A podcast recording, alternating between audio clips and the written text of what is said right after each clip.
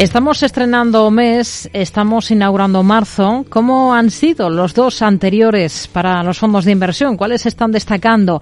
¿Merece la pena la gestión activa con fondos a la vista de los datos de rendimiento? Son algunos de los asuntos que queremos abordar esta tarde de la mano de Fernando Luque, editor en España en Morningstar. Hola Fernando, ¿qué tal? Muy buenas tardes. Hola, buenas tardes, Rocío. Bueno, si miramos en las bolsas, hemos visto una clara recuperación, eh, sobre todo aquí en Europa, en estos dos primeros meses del ejercicio. Y en renta fija eh, está ahora uno de los grandes focos, ¿no? Porque estamos con alzas claras en el rendimiento de los bonos soberanos eh, que están descontando más subidas de tipos de las que Em, se esperaban hasta el momento. Si trasladamos todo esto al universo de los fondos, ¿qué fotografía es la que tenemos de estos dos primeros meses de 2023, Fernando? pues es una fotografía pues eh, muy positiva, ¿no? Porque hemos tenido ganancias en prácticamente todas las categorías de renta variable, pero también en las categorías de renta fija, ¿no? Quizás el dólar ahí pues lo dejaría un poco aparte, pero si miramos pues las grandes categorías de renta variable, has mencionado el caso de Europa y es verdad que ahí pues destaca ¿no? por sus grandes rentabilidades en apenas dos meses, que ya venían desde pues la recuperación de los meses de, octubre, noviembre, pero también hemos tenido eh, pues pequeñas ganancias en, en los fondos de renta fija, ¿no? A pesar de lo que comentabas de esas expectativas de mayores subidas de tipos de interés, pues bueno, los fondos de renta fija de prácticamente todas las categorías, ya podemos mirar deuda pública, corporativa eh, o el high yield, pues han aguantado bastante bien el tipo, ¿no? Eh, en estos dos primeros meses, con lo cual, pues el, digamos, el, la foto es, es, positiva, ¿no? Sobre todo si la comparamos con, con las fotos de, de, diciembre, donde ahí, pues, el año 2022 nos dejó pues grandes caídas en renta variable, pero también grandes caídas en renta fija, con lo cual ahí pues el mercado se ha tranquilizado un poco, pero bueno, todavía pues eh, no hemos salido de digamos del incendio, ¿no? Porque claro, esas subidas de tipos de interés en algún momento pues sí que pueden afectar eh, pues a los mercados bursátiles. Hmm. Escarbando un poquito más y ahondando más allá de esa mm, clasificación fondos de renta variable, fondos de renta fija, Fernando, ¿qué categorías mm, más concretas le están sorprendiendo para bien y para mal en estos dos meses de, mm, de ejercicio 2023? A ver, para bien claramente la renta variable europea, ¿no? Porque eh, es verdad que quizás eh, habíamos sido demasiado pesimista eh, especialmente pues ahí anticipando pues un invierno catastrófico en el en el plano energético pero lo cierto es que pues estamos hablando de rentabilidades en el entorno del 10% y para algunos mercados, por ejemplo el italiano, eh, el francés, eh, pues han subido más de un 10%. España se ha quedado un poquito por debajo de, de lo que es la media de la categoría de renta variable eh, de la zona euro, pero bueno, estamos hablando ahí de rentabilidades del 10%, con lo cual ahí yo creo que la nota positiva pues viene por, por parte de, de, la zona euro, ¿no? Donde ahí, a pesar de las subidas de tipos de interés y a pesar de eh, las futuras eh, subidas de tipos de interés, porque el Banco Central Europeo no se ha parado eh, aquí a, en cuanto a las subidas de tipos de interés. Vamos a tener más subidas en los próximos meses, pero a pesar de ello, pues tenemos ahí rentabilidades francamente positivas. Quizás una de las explicaciones que comentan los estrategas es que pues Europa se ha quizá visto más beneficiado por la reapertura de China.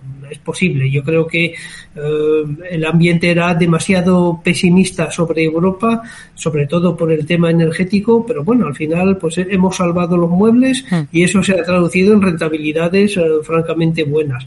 En el lado malo, pues hay poco, ¿eh? hay pocas categorías que lo han hecho mal.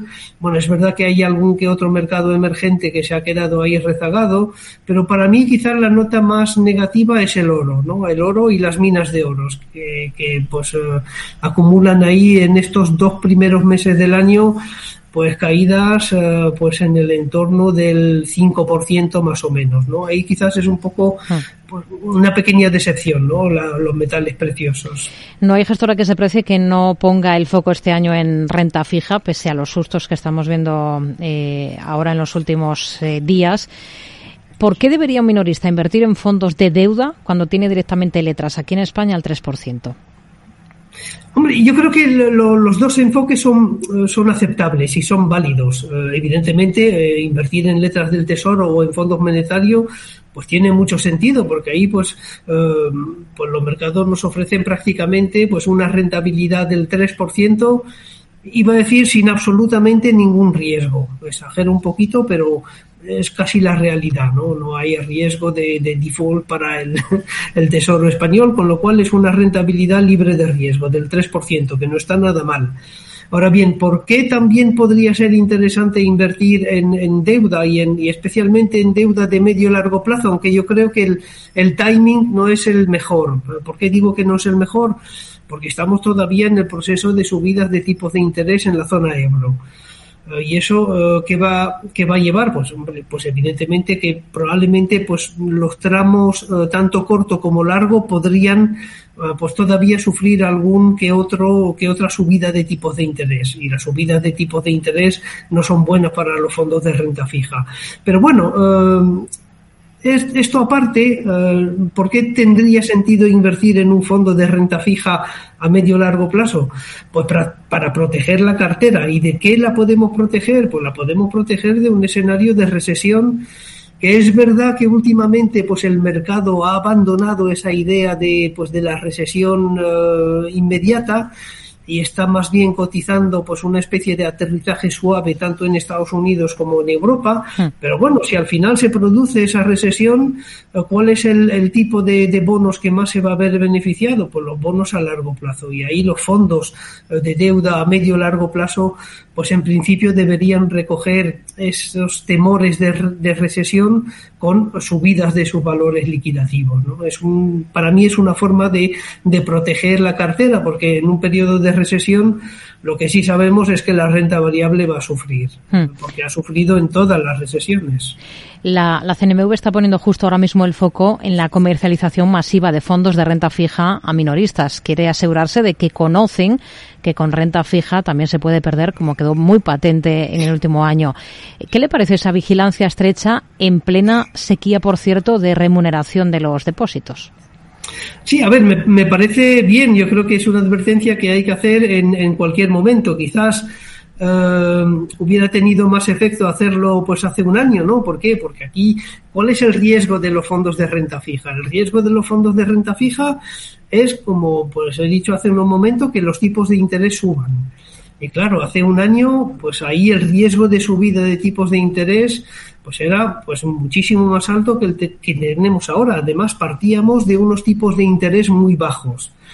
Y pues, sin entrar en detalles técnicos, el hecho de que eh, esas subidas de tipos de interés se produzcan con eh, tipos de interés muy bajos hace que eh, la pérdida potencial sea muy alta.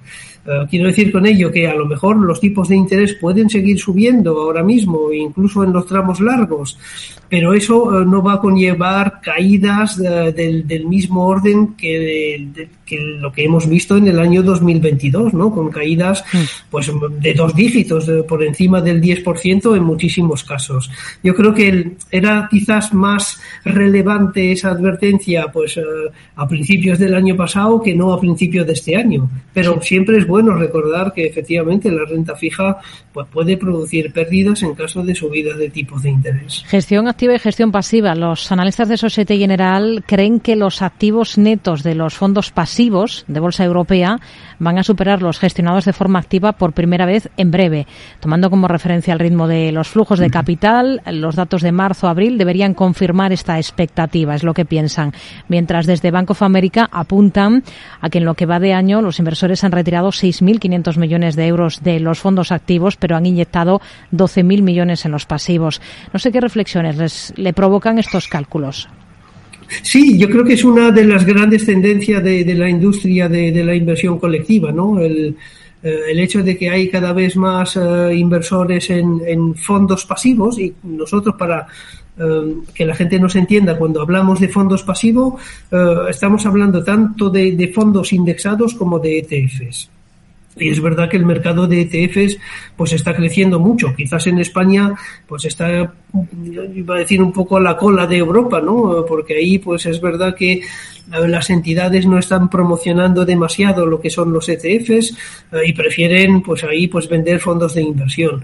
Pero la tendencia eh, evidentemente es que el inversor pues se fije cada mes cada vez más en las comisiones y eso hace que hay cada vez más flujos hacia la gestión eh, pasiva. Eh, incluso en Estados Unidos, por ejemplo, hay no solo entradas de dinero en fondos eh, pasivos, sino retirada de dinero de, fondos activos. Hay como una especie de, de, trasvase de dinero de la gestión activa a la gestión pasiva. Yo creo que es una de las grandes tendencias que se va a ir consolidando en Europa poco a poco y, lo más probable es que a nivel de patrimonio en algún momento pues la hmm. gestión pasiva pues supere a la gestión activa claramente porque es cuestión de menores comisiones más que un tema de rentabilidad o de rendimiento es básicamente un tema de, comisiones, de coste. Eh, porque, bueno, es verdad que podríamos decir, si analizamos eh, comparativamente la, rentabilidad de los fondos de gestión activa y la de los fondos de gestión eh, pasiva, pues podemos concluir que pues, la gestión pasiva es más rentable que la gestión activa. Pero muchas veces esa diferencia de rentabilidad entre el pasivo y el activo pues se debe a una gran diferencia de, comisiones, ¿no? Y sobre todo cuando medimos esa diferencia de rentabilidad, pues en, periodos largos de, de 5, 10, 15 años, porque ahí es cuando esa diferencia de, coste, pues se traduce eh, claramente en una diferencia de, rentabilidad. Eh, yo creo que es más un tema de coste, ¿no? Eh, luego, pues en algunos países, pues ya la, operativa del ETF, pues pues tiene cierta ventaja sobre la propia operativa de los fondos de inversión, ¿no? Hmm. Por lo menos aquí en España todavía no ha llegado eh, ese entusiasmo por los ETF, pero yo creo que llegará tarde o temprano. Hmm. Sostenibilidad, cuestión ESG. Ya hemos visto mucha rebaja en la calificación de sostenibilidad en la industria de los fondos en los últimos meses em, aquí en Europa han rebajado, digamos, esa calificación eh, un buen número de fondos. ¿Es la purga de nunca acabar? No, yo creo que em, tiene sentido, ¿no? Porque si, em, si somos más rígidos en cuanto a establecer que un fondo es artículo 8 o artículo 9, es decir, para que la gente nos entienda, un artículo, un fondo artículo 9 es un fondo realmente sostenible, mientras que un fondo artículo 8 es un fondo pues, que tiene en cuenta los criterios eh, ASG, pero no es un fondo, digamos, sostenible. Entonces, claro, eh, había ha habido tengo que decirlo, pues una especie de, de inflación de, de, fondos artículo, artículo, artículo 9, ¿no? Porque todo el mundo decía, vale, pues sí, mis fondos son artículo 9. Y luego, pues analizándolo un poco más en detalle, ah, pues han pisado el freno, han dado marcha atrás y han recalificado fondos de artículo 9 a artículo 8. Yo creo que forma parte un poco del, del proceso de, eh, de definición, eh, también de taxonomía por parte de, pues de, de, Europa, eh, que poco a poco pues todo irá decantándose, ¿no? y todo irá también pues clarificándose no en cuanto a eh, si un fondo pues va a tener el eh, pues el estatus de artículo 9 o de artículo 8 eh, yo creo que estamos todavía en las primeras fases de, de esa definición y es casi normal no hmm. luego hemos tenido también pues ahí muchas redenominaciones de fondos hacia eh, pues una denominación que incluye pues las letras ASG, ¿no? ¿Por qué? Porque pues eh, había que estar digamos en el en, el segmento ESG sí o sí, entonces ahí también ha habido mucho ruido, muchos fondos que han cambiado de nombre pero yo espero que con el tiempo pues todo esto se decante y que el inversor pueda realmente eh, pues decidir eh, si quiere invertir en un fondo sostenible hmm. pues cuáles son las verdaderas opciones que tiene a su alcance. Fernando Luque, editor en España de Morningstar, gracias como siempre. Muy buenas tardes. Gracias a ti, Rocío. Hasta luego.